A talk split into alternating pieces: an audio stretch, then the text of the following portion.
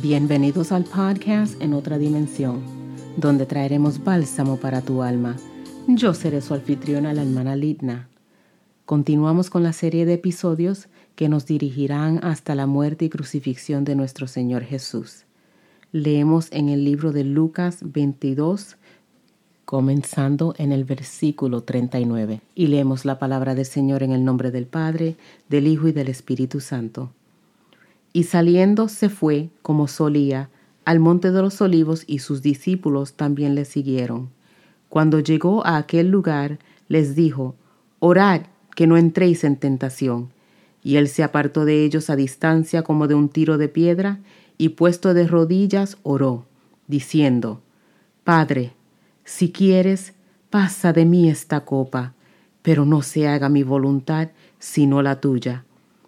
Y se le apareció un ángel del cielo para fortalecerle, y estando en agonía, oraba más intensamente, y era su sudor como grandes gotas de sangre que caían hasta la tierra.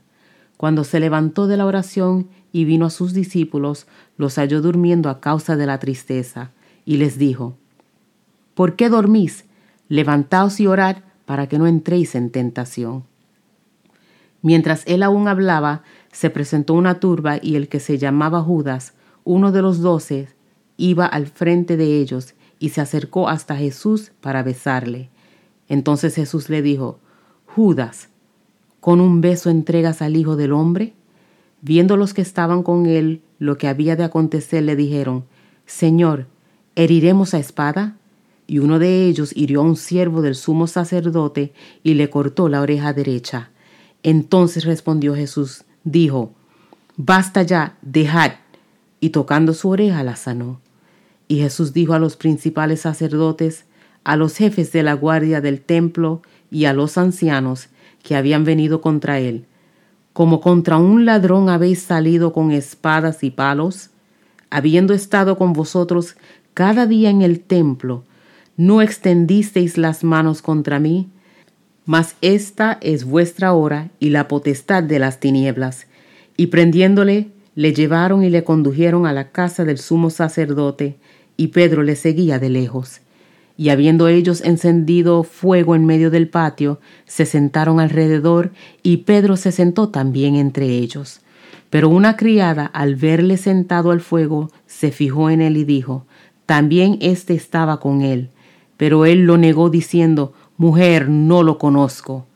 Un poco después, viéndole otro, dijo, Tú también eres de ellos.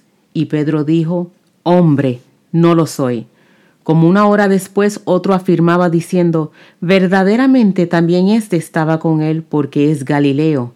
Y Pedro dijo, Hombre, no sé lo que dices. Y enseguida, mientras él todavía hablaba, el gallo cantó. Entonces Vuelto el Señor miró a Pedro, y Pedro se acordó de la palabra del Señor que le había dicho, Antes que el gallo cante, me negarás tres veces. Y Pedro, saliendo fuera, lloró amargamente. Y los hombres que custodiaban a Jesús se burlaban de él y le golpeaban. Y vendándole los ojos le golpeaban el rostro y le preguntaban diciendo, Profetiza, ¿quién es el que te golpeó? Y decían otras muchas cosas injuriándole. Cuando era de día, se juntaron los ancianos del pueblo, los principales sacerdotes y los escribas, y le trajeron al concilio diciendo, ¿Eres tú el Cristo? Dínoslo. Y él les dijo, Si os lo dijere, no creeréis, y también si os preguntare, no me responderéis, ni me soltaréis pero desde ahora el Hijo del Hombre se sentará a la diestra del poder de Dios.